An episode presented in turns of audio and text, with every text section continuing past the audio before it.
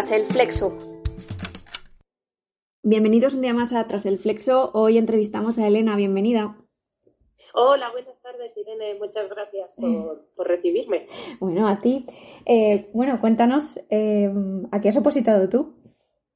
Mm, bueno, yo empecé opositando a letrada de la Comunidad de Madrid, pero terminé aprobando las oposiciones del letrado de Castilla-La Mancha. Bueno, otra comunidad autónoma, el mismo trabajo, pero empecé en la Comunidad de Madrid. ¿Y cuánto tiempo has estado opositando? Mm, eso hay que decirlo porque es muy duro.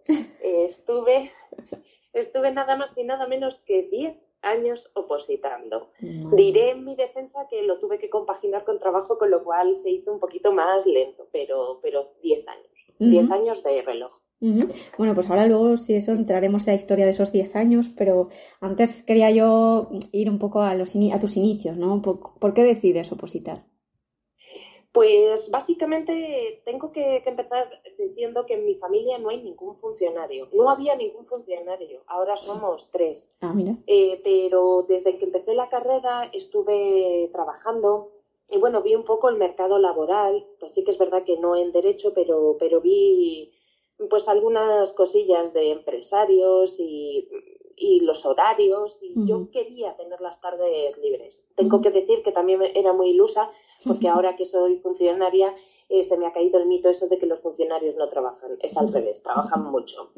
Em, entonces, mm, pues empecé la carrera de Derecho con la eh, intención de opositar porque verdaderamente no quería estudiar Derecho, yo quería estudiar Bellas Artes. Un cambio radical, ¿a que sí?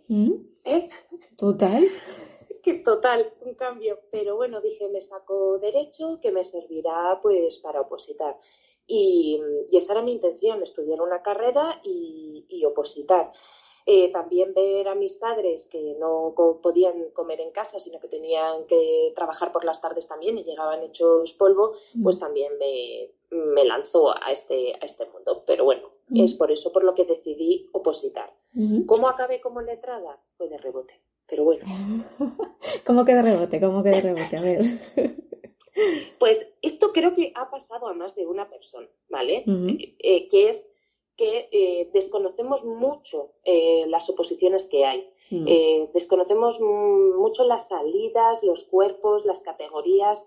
Y entonces, yo por lo menos, mis compañeros de carrera, todos iban con la mentalidad de judicaturas, fiscalía, abogacía del Estado. O sea, eran las tres, no había más eh, oposiciones. Entonces, cuando estudié la carrera, yo iba para judicaturas. Pero cuando estaba terminando la carrera, me estaba trabajando y eh, además a jornada completa, con lo cual pues me decidí tomar un, descanso y ver qué, se, qué, me sacaba, que si verdaderamente iba a judicaturas. Y paseando por el centro de Madrid me encontré con una compañera de la carrera, que justamente ella me contó que estaba estudiando para letrada de la Comunidad de Madrid. Y dije, genial, es ejercer la abogacía, es funcionario y encima me quedo en Madrid. Y así acabé como letrada de la comunidad. Caray. De rebote. Caray. Y bueno, y ahora que ya tienes una experiencia ¿no? en, en la función pública, en concreto en el mundo de la abogacía, ¿podrías decir que hay algo, algo comparte con las bellas artes o no? Eh, la imaginación que hay que tener muchas veces para defender un pleito. No hay otra cosa, porque vamos.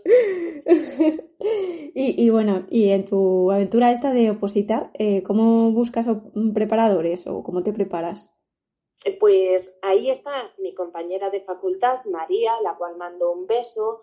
Ella me pasó el número de teléfono de su preparador, hablé con él y ese fue mi preparador. He de decir que María decidió dejar las oposiciones, seguimos en contacto, ella tiene una carrera profesional muy buena y yo acabé eh, en las oposiciones que ella inicialmente iba a sacarse, así que así conseguí el preparador. ¿Y, ¿Y, luego cuando trabajabas, mantuviste el preparador siempre? ¿Fuiste, ¿Fue el mismo?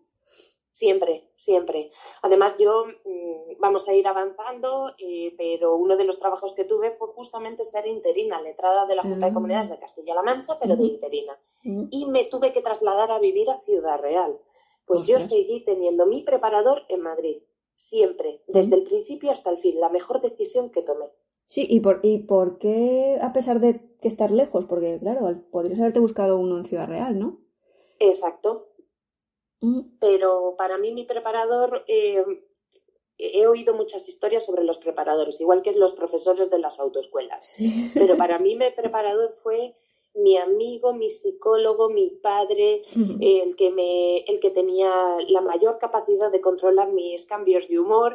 O sea, fue todo. Le debo el haber sacado las oposiciones. Entonces, no. Yo creo que un preparador es algo muy importante y yo tuve mucha suerte de congeniar muy bien con el mío. Claro, claro, eso que es fundamental, porque al final somos personas.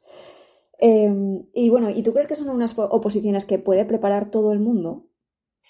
A ver, yo soy una persona muy optimista y muy cabezona. Mm. Y yo creo que todas las oposiciones las puede sacar todo el mundo. Lo que tiene que hacer cada uno es plantearse su propia situación y lo que quiere sacrificar o el tiempo que quiere destinar y sobre todo qué quiere hacer con su vida. Mm. Pero creo que estas oposiciones sí, las puede sacar cualquier persona. Es constancia, es eh, saber que es una carrera de fondo, que mm. tienes que dedicarle tiempo y no castigarte por los altibajos que puedas tener.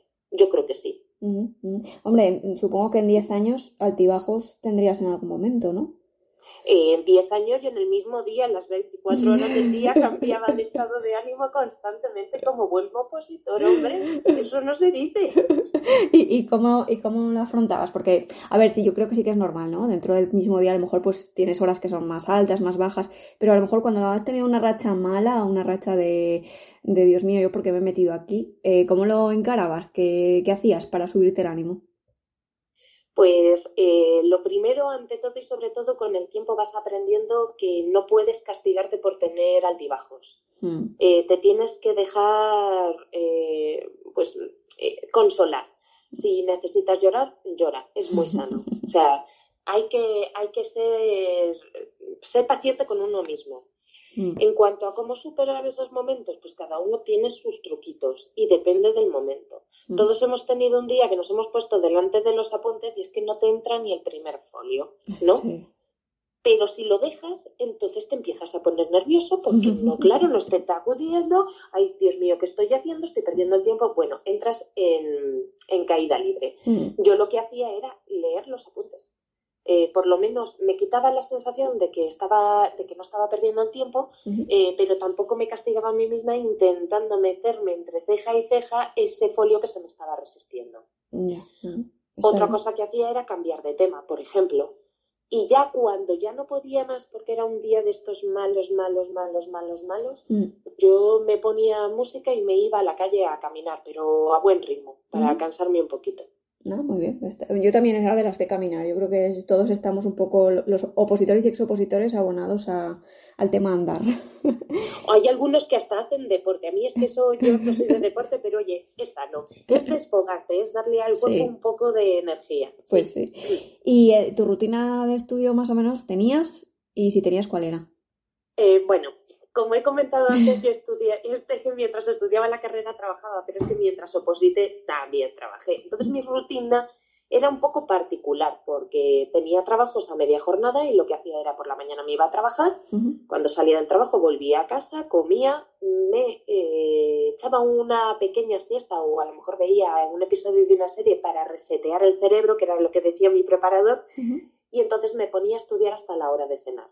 Y me cundía muchísimo, ¿eh? aunque no lo creas, porque eso es saber que tienes cinco horas al día o cuatro horas al día para estudiar, me cundía mucho. Y después el día de descanso me lo solía dividir. Los viernes por la tarde salía, me metía pronto en la camita y el, el, domingo por la mañana vagueaba. Pero el domingo por la tarde volvía otra vez al ataque. Y así diez años. Eh, sí, bueno, he tenido cambios, porque claro, cuando me fui a vivir a Ciudad Real, eh, solamente iba a cantar un día a la semana, ah. con lo cual el fin de semana ya lo tenía libre, los viajes de ida y vuelta, bueno, era un poco más jaleo, pero sí, eh, siempre un, pequeño, aunque fuera medio día de descanso para mí, solo para mí. Muy bien, oye. Bueno, y el día de descanso o el tiempo libre, ¿a qué lo dedicabas? Pues el poquito tiempo que tenía libre lo intentaba dedicar a mí He de decir que, bueno, también el tener novio va a sonar mal lo que voy a decir, pero era un lastre en algunas veces porque no lo podía dedicar a mí, sino que lo tenía que dedicar a nosotros. Pero eso también tenía su, su lado bueno. eh, lo dedicaba a actividades normales y corrientes, ir al cine, salir a tomar unas cervezas con los amigos, irme de comida familiar, eh, todas esas cosas. Eh, lo que no hacía era leer, que me encanta leer, pero claro, como me pasaba todo el día leyendo apuntes, pues después una novela no, no, me, no me atraía nada. ¿Y eso lo has recuperado o no? Eh, sí, he recuperado el tiempo perdido, ¿eh? he ido a una velocidad de crucero, recuperando todos los libros.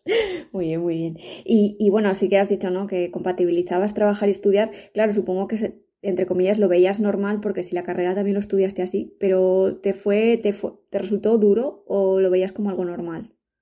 Em, al principio mm, es duro y sobre todo cuando cometes el error que creo que todos hemos cometido, compararte con tus compañeros de oposición. Mm. Cuando comparas el que ellos eh, a lo mejor podían terminar de estudiar a las 7 de la tarde o que el día que ibas a cantar te decían vamos a tomarnos unas cañas y tú decías no puedo, es que no puedo con mi vida, lo que quiero es meterme en la cama porque he salido de trabajar, he cogido el metro, he ido comiendo en el metro para venir a cantar y estoy destrozada. Cuando llegas a esa situación pues si te, te pones un... la comparación es mala pero sí que es verdad que termina convirtiéndose en tu rutina y yo en eh, los periodos que no he tenido, no he estado trabajando, me sentía como un porco huérfana, ¿sabes? Me sobraba horas del día. Ya. Y yo creo que era cuando menos estudiaba, fíjate. Ya, que puede ser también que trabajar te, fuera también motivación en parte para estudiar luego. No sé. Yo, creo que tengo una buena cualidad, a lo mejor alguien me va a matar por lo que voy a decir, pero tengo una buena cualidad de abogada y es dejar todo para el último momento. Entonces, cuanto menos tiempo tienes al día para estudiar, más te cunde. Cuanto más horas tenía, más vagueaba. Así de simple, soy una persona muy simple. Necesito un poquito de estrés para, para ser productiva. Entonces, mm, pues sí, a mí, a mí el trabajo personalmente me daba muchas más cosas que me quitaba porque me permitía relacionarme con gente diferente a los mm. opositores, mm.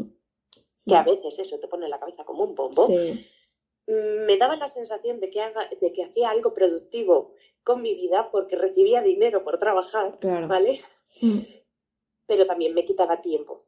Ya está. Ya, ya. ¿Y el cambio a ser interina? Eh, ¿No? Porque antes entiendo que no trabajabas como abogada o... No, he trabajado pues en un Burger King, de repartidora, de teleoperadora, he trabajado de esas cosas a media jornada.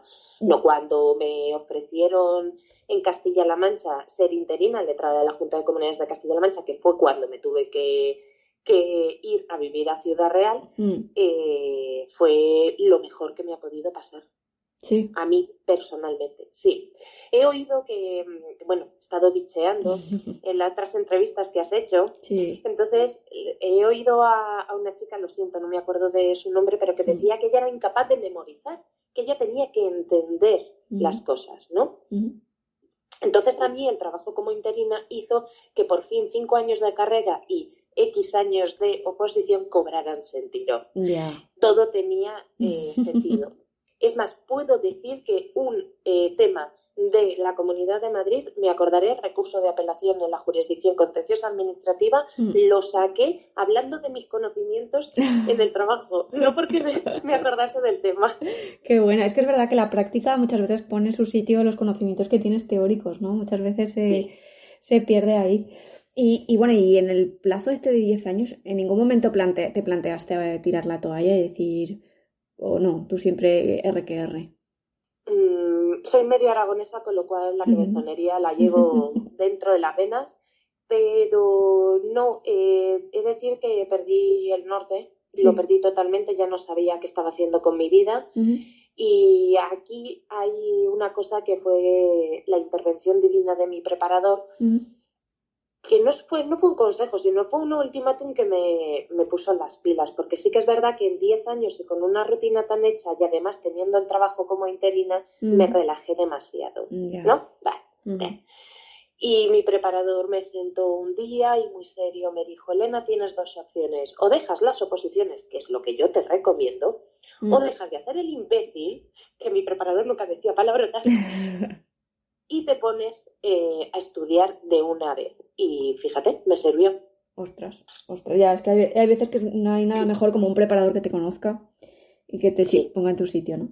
Eh, y, bueno, también te quería preguntar, porque en esos 10 años entiendo que te habrás presentado varias veces a los exámenes. Eh, lo de varias veces se queda eh, ¿y, eras, ¿Y eras de las que te ponías nerviosa o no? Histérica. Lo de nerviosos, yo tengo que reconocer que yo he llegado a ponerme mala por ir a cantar, de los nervios, de tener fiebre. imagínate el día del examen. Esa es otra cosa que me ayudó mucho ser lo de interina, porque tú cuando estás delante del tribunal de oposiciones puedes decir, con la venia del tribunal esta opositora se retira, pero tú no puedes hacer eso en un juicio. Claro. Entonces aprendí a aguantar y sobre todo a confiar en mis conocimientos, a, a sacar recursos, porque muchas veces pensamos que esto es, te tienes que saber el tema de la A a la Z y soltarlo de golpe. Pero ¿y si tienes un fallo? ¿Y si tienes una pérdida de, de lapsus, un lapsus mental, te quedas en blanco? Hay que tener recursos para salir, sacarlo de otros temas, rehacer el tema como puedas, porque tú de ahí no te levantas, te, te suspenden, que es distinto. Mm. Entonces a mí eso me, sirvió de mucho lo de interina, porque yo me ponía muy nerviosa. Yo las dos primeras veces que me presenté a la Comunidad de Madrid me suspendí. Sí, y lo digo así, me suspendí yo sola. Mm. ¿Pero porque te levantaste o...? Me levanté, bueno, en uno de ellos eh, conseguí aguantar las lágrimas eh, antes de cruzar la puerta, es decir, conseguí llorar ya cuando ya el tribunal no me veía. Ya. Es que son situaciones, la verdad, de tantos nervios, tanto... En fin, eh, y los nervios, a pesar ¿no? de que tenías muchos nervios, ¿tenías algún truquillo, yo que sé, alguna estampita, algún boli de la suerte, no sé? Bueno, esto lo voy a decir porque si es delito a prescrito, ¿eh? yo utilizaba lo que en mi época se llamaba la droga del opositor, que es un medicamento para el corazón. Ostras. Eso no lo había Con receta médica, ¿eh? ¿Ah, Con mi médico. Me lo daba mi médico. Vaya, vaya. Un profesional camello de sustancias. Sí, pues, eh, te baja las pulsaciones, que era a mí lo que me provocaba esa sensación de ahogo, de tener el estómago en la garganta, en la boca, que no puedes articular palabras. Entonces, con eso me calmaban las pulsaciones, me dejaba más relajada, pero no me quitaba Mm, mm, los nervios, o sea, yo estaba totalmente lúcida, ¿de acuerdo? No iba drogada a los, a, los, exámenes, por favor. Y eso era la semana antes del examen. El resto del tiempo, pues a pasar los nervios como todo el mundo, aguantando. ¿Y, pasabas, ¿Y pasabas más nervios en los orales que en los prácticos o no? Yo he pasado nervios en todo. ¿En todo? Sí, para empezar es que soy una persona muy nerviosa. Llevo 15 años ejerciendo y sigo poniéndome nerviosa para ir a juicio. bueno, pero eso siempre está bien, ¿no? Siempre dicen que cuando te relajas es cuando te pegan los palos. Sí, como conducir, ¿no? Cuando te conoces mucho la carretera es cuando tienes el accidente. Sí, pues debe de ser algo parecido. Em, sí, yo siempre he sido muy nerviosa, con lo cual también vuelvo a decir, esto es como la pregunta de si estas oposiciones las puede, son para todo el mundo. Mm. Hay que saber conocerse a uno mismo. Mm. Y hay que saber el decir, bueno, soy así. Y aguanto a mí misma y ya está. Pero eso también es verdad, muchas veces ¿no? en las propias, los propios opositores cuando les he entrevistado lo dicen, pero ¿hasta qué punto no te conoces hasta que ha pasado un periodo de tiempo determinado? Es decir, es que yo creo que primero que no eres la misma persona el primer año que el quinto, ¿no? No, y segundo, que tampoco puedes conocerte tanto, porque ni siquiera eres muy consciente de que es una oposición. No sé si a ti te pasaba eso. No, eh, yo creo que empiezas a ser consciente de lo que es una oposición la primera vez que te preparas, que creo que eso es un, un mecanismo que tienen todos los preparadores. Vete, preséntate para que veas cómo es esto. No, para que te quites la tirita, la venda de los ojos, te pegues la torta y pases el estrés. Porque por mucho que tú vayas diciendo no voy a cantar más de dos temas, la situación la pasas, el estrés la pasas. En cuanto a tu pregunta, ¿cuánto te terminas de conocer? Pues es como todo en esta vida. Yo creo que nunca terminas de conocerte, pero el opositor, opositor es muy duro, mm. muchísimo. No solamente por la situación en la que tú vives, sino por tu entorno. Mm. Entonces, eh, no puedes castigarte, eh, no puedes exigirte, o sea, hay que exigirse, pero hay que saber dónde está el límite. Mm. Porque si no, pierdas la cabeza.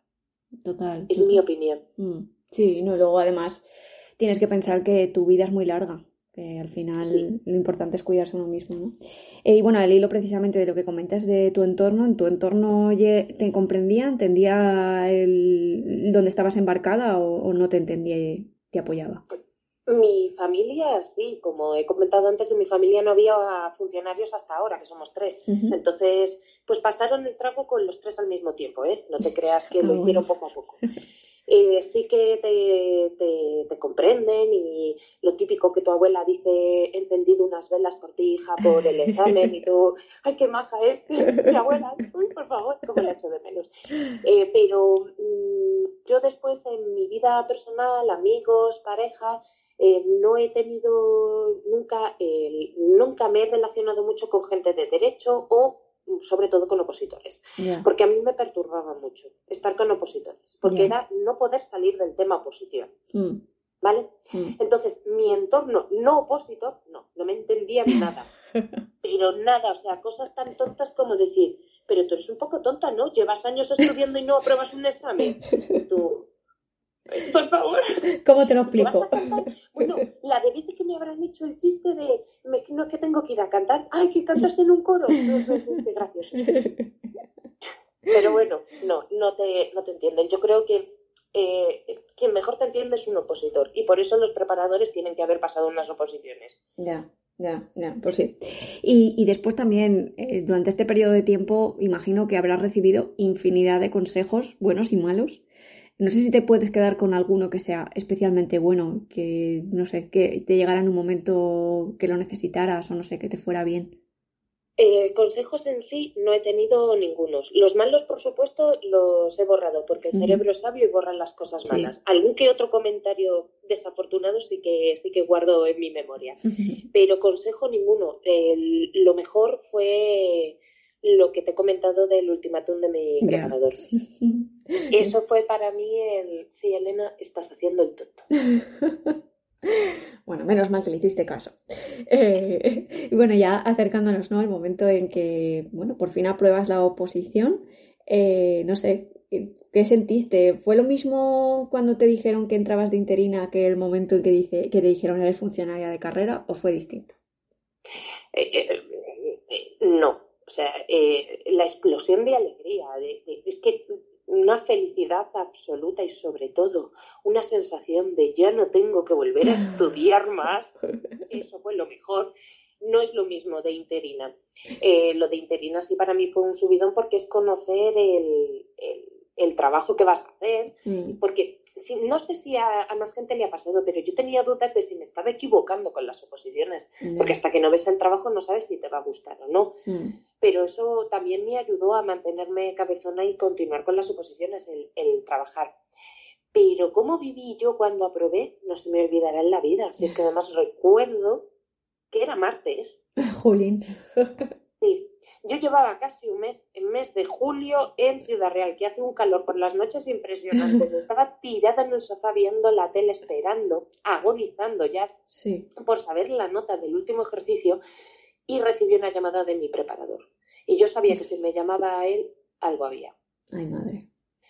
Recuerdo que me puse de pie y todo para hablar por teléfono. Pero qué tontería, tú lo piensas ahora y dices, ¿por qué me puse de pie? Pues sí, me puse de pie. Y entonces él me dijo, hola Elena, buenas noches. Y yo, hola Pi, no diré su nombre porque es un hombre celoso de su intimidad. Y él me dice, solamente te llamaba para decirte que enhorabuena, letrada. Empecé a llorar, no dije nada, no podía ni respirar. Y después de eso, en Castilla-La Mancha te permitían escuchar la nota. Yo no sé cómo mi preparador se enteró de, mi nota, ¿vale? Sí. Nunca se lo pregunté, me importó un bledo. Sí, claro. Pero después llamé al número de atención de la Junta de Comunidades de Castilla-La Mancha cinco veces para escuchar mi nombre, apellidos y aprobada, ¿vale?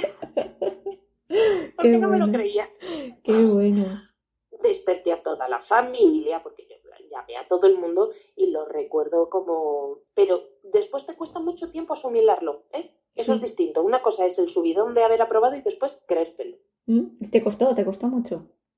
Sí, sobre todo porque como había sido interina, sí que es verdad que entre que a mí me cesaron como interina mm. y aprobé las oposiciones, pasó un periodo de tiempo que fueron como unas vacaciones. Claro. Eh, porque yo volví al mismo sitio, volví a Ciudad Real con los mismos ah. compañeros. Es más, me estaban esperando algunos pleitos míos que todavía no habían acabado. ¡Qué gracia me hizo! Entonces, mm, yo no tuve un inicio de trabajo de decir, ah, todo es novedoso. No, para mí era volver. Ya. Y eso también dificulta mucho el asumir que ya no sigue siendo la interina. Ahora ya se ha aprobado las oposiciones. Claro, claro. ¿Y lo veías y lo ves todo desde un punto distinto o no? Lo, no sé, no, sé si te, si te produjo muy raro el decir, bueno, pues eh, ayer era interina y hoy soy funcionaria, ¿cambió algo para ti o no? No, mi actitud hacia el trabajo siempre fue eh, la misma. En, esa, en, lo que era la, y además mis compañeros siempre me han tratado como una más, para lo bueno y para lo malo, ¿vale? para eh, adjudicarte marronazos también. Compartir es vivir, compartir es vivir. Claro que sí. Además, las desgracias vividas entre muchos se viven mucho mejor. Pero bueno, no, no, tuve, no tuve un cambio de mentalidad de soy funcionaria carrera. Es más, hace ocho años que aprobé las oposiciones y sigo sin tener mentalidad de que eh, soy distinta tengo compañeros ahora que son interinos y para mí son compañeros. O mm. sea, eh, lo único que son compañeros novatos, igual que el que acaba de aprobar las oposiciones, que, este trabajo, pues tienes que aprenderte los truquillos, porque desde lo que dice la ley a lo que dice el Tribunal Supremo hay un paso. Entonces, para mí la mentalidad sigue siendo la misma. Ahora, en mi vida personal cambió radicalmente todo. Ya, ya. ¿Te diste algún capricho? ¿Algo especial? Eh, no, porque estaba, estaba seca de dinero. Ah. Y además me tuve que volver a mudar a Madrid mm. con mis padres. Y después me compré una casa. Estuve, estuve así como un año y medio un poco pochilla de dinero. Pero lo que sí que empecé a hacer cuando ya me recuperé es viajar. Eso fue mi capricho y sigue siendo mi capricho. Hombre, está muy bien, está muy bien. Eso todos aspiramos. Eh, y bueno, cuando una vez ya aprobada, o bueno, como realmente ya lo conocías, pero no sé si nos podrías contar un poco en qué consiste tu trabajo. Bueno, pues mi trabajo, eh, que es el mismo que tienen todos los letras de, de, las comunidades autónomas y creo que en cierta parte también los abogados del Estado, son dos partes, dos grandes bloques. El contencioso, que es ir a juicios, eh, contestar demandas, procedimientos escritos en cualquier tribunal, eh, frente a cualquier persona, o sea, defender a la comunidad autónoma ante todo y sobre todo. Y después tenemos la parte consultiva que ahí pues realizas informes de todas las cuestiones que vienen previstas en nuestra ley, que vuelvo a decir que es lo mismo que abogacía del Estado que el resto de comunidades, mm. como son proyectos de leyes, de disposiciones generales y responsabilidades patrimoniales. Y se mm. aprende muchísimo porque tienes libertad para decir no estoy de acuerdo con la administración, cosa que en el contencioso no puedes hacer. Claro, claro. ¿Y, y te ha sorprendido algo de tu puesto de trabajo? Mm, pero mm, anécdotas que haya tenido porque son divertidas, no me pensaba yo que la abogacía era esto, o situaciones de mm, no me puedo creer que esto... lo que me quieras contar, lo que me quieras contar, yo eres libre. Te, puedo contar desde el testigo borracho que viene a juicio, que se fue, pues, hasta la, la abogada que mientras yo estaba haciendo mi contestación a la demanda oral, en un juicio oral, ella estaba canturreando. ¿En serio? Sí. Madre mía. Cosas que dices, esto si me hubiera pasado mientras opositaba, eh, todo lo que hace el tribunal de oposiciones, que muchas veces hacen gestos o cogen posturas que te descentran, ya lo hubiera superado. Yo seguí con mi, Bueno, no, miento. Hice un inciso, le llamé la atención al juez y el juez la llamó la atención a ella, pero vamos a dejarla. bueno, pero oye, supiste salir, que eso es lo que tú dices, en medio de un, de un cante eh, lo hubiéramos pasado muy mal, ¿eh? Cualquier opositor.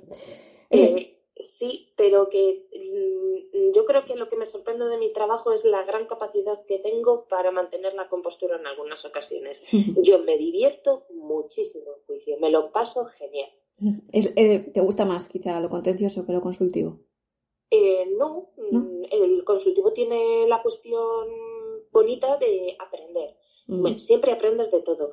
Pero es que en el contencioso conoces a gente, te mm. quitas el sombrero. Hay abogados que dices, yo de mayor quiero ser como él o como ella, qué profesionales. Y hay otros que verdaderamente echas de menos las mascarillas porque te podías reír a gusto. o sea, lo reconozco, no quiero ser mala persona, pero yo he tenido muchas experiencias en, en juicio de testigos, eh, peritos que pierden los nervios y se ponen colorados y empiezan a chillarte, eh, jueces, bueno, una vez un testigo se quedó en sala y mientras yo hablaba se levantó para decir que yo estaba mintiendo.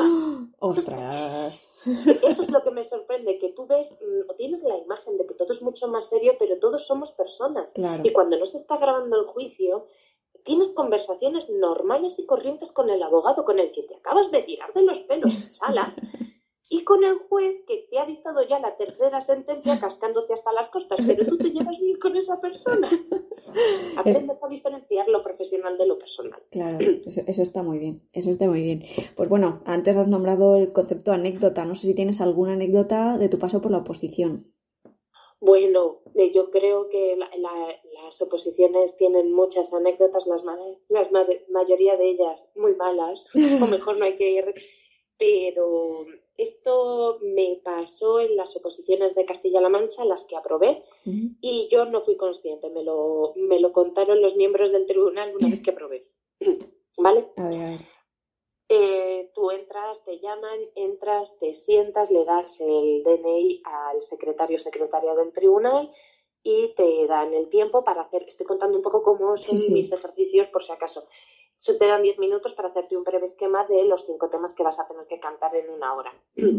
Entonces yo terminé el esquema, la presidenta del tribunal me dio la palabra, empecé a desarrollarlo y en un momento concreto, no sé cuándo, el secretario del tribunal me dejó el DNI encima de la mesa y según refiere él, yo lo cogí, me giré hacia él, le dije muchas gracias, me lo guardé en el bolsillo y seguí como si no hubiera pasado nada. yo no recuerdo nada de eso. Ostras, ¿no lo recuerdas? No lo recuerdo. ¿Qué fue? O sea, recuerdo de, recuerdo que tengo el DNI. ya, ya, que, no lo perdiste. pues que no lo perdí, no me lo dejé, pero no, no lo recuerdo. También en la Comunidad de Madrid lo pasé muy mal porque eh, tres días antes del examen me di cuenta que tenía caducado el DNI. Buah tuve que pedir cita de estas, lo típico en la comisaría que está abierta a las 24 horas del día, conseguí cita y me fui con el justificante y el DNI. Yo me lo metía en, con el boli y los, los eh, cronómetros, me los metía en los bolsillos de la chaqueta. Entonces yo saqué el DNI a la persona que me llamó, se lo di, se lo empezaron a pasar por todos los miembros del tribunal, me lo devolvieron, salí y dije, anda la leche, nadie se ha dado cuenta que tengo caducado el DNI porque va se me había olvidado aportar el justificante de que lo tenía para renovar. Madre mía. Ya, es que, madre, es que puede pasar de cualquier cosa en un tribunal, de verdad. Eh, pues bueno, ahora eh, el anterior entrevistado te dejó una pregunta y bueno, a ver qué nos contestas. Eh, nos planteaba, ¿crees que el gobierno, a través de las distintas partidas presupuestarias, debería facilitar material de oposiciones? ¿Y deberían ser las oposiciones gratuitas con materiales a disposición de todo el mundo?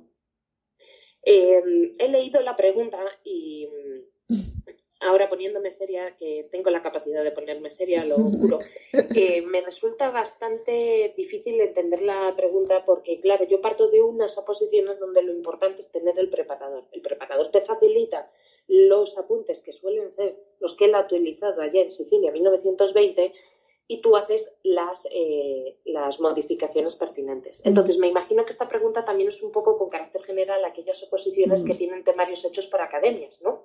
Sí, bueno, eh, es una persona que, es fiscal, o sea que realmente... Eh, pues entonces está igual que yo. Mm, sí, sí, mm, sí. O sea que tú crees que, que deberían facilitarse o que yo creo que que se debería dar facilitar. Eh, hay dos cosas que se debería hacer. Mm. Una, dar más información sobre los cuerpos que existen. Claro. En cada eh, especialidad, porque hay mucha gente que estudia una ingeniería y no sabe que puede acabar como funcionario. Correcto. Mm. Entonces, habría que darse más eh, bombo a las oposiciones, mm. a los cuerpos de funcionarios, que son muchos, muy variados y muy necesarios. Y sí, habría que darse unas ayudas, sobre todo porque es una inversión no solamente de tiempo, sino económica que hay que hacer mm. el preparador, la academia, cuesta dinero. Mm. Entonces, incentivar eh, a las personas que no puedan eh, costeárselo. Mm. Yo como trabajaba, pues me lo costeaba yo, pero sí que me hubiera venido bien. Por ejemplo, yo lo pongo en mi situación y a mí sí que me hubiera venido bien que alguien me hubiera pagado el preparador. Mm. ¿Vale? Pero sí, no sé si en partidas presupuestarias o a lo mejor determinar algún tipo de ayuda, subvención. Vale, muy bien. Que bueno, Irene, ha sido un placer. Gracias por dejarme hacer terapia, porque todo, todo opositor necesita contar su vida, pues su libro, hablar de su libro. Pues sí, sí, sí, sí. Nada, ha sido un placer para mí también tenerte aquí y bueno, contar tu experiencia, bueno, escucharla más bien. Y bueno, muchos éxitos con todo. Muchas gracias. Y a vosotros, oyentes, muchísimas gracias por estar aquí un día más. Y acordaos de que este podcast está hecho para, pero sobre todo por vosotros. Así que si quieres contar tu historia y ayudar a otros, solo tienes que ponerte en contacto en trasreflexo.com o en Instagram y Twitter en arroba tras flexo. En el próximo episodio contaremos con un fiscal, pero esto será dentro de 15 días. Mientras tanto, sed felices. Chao.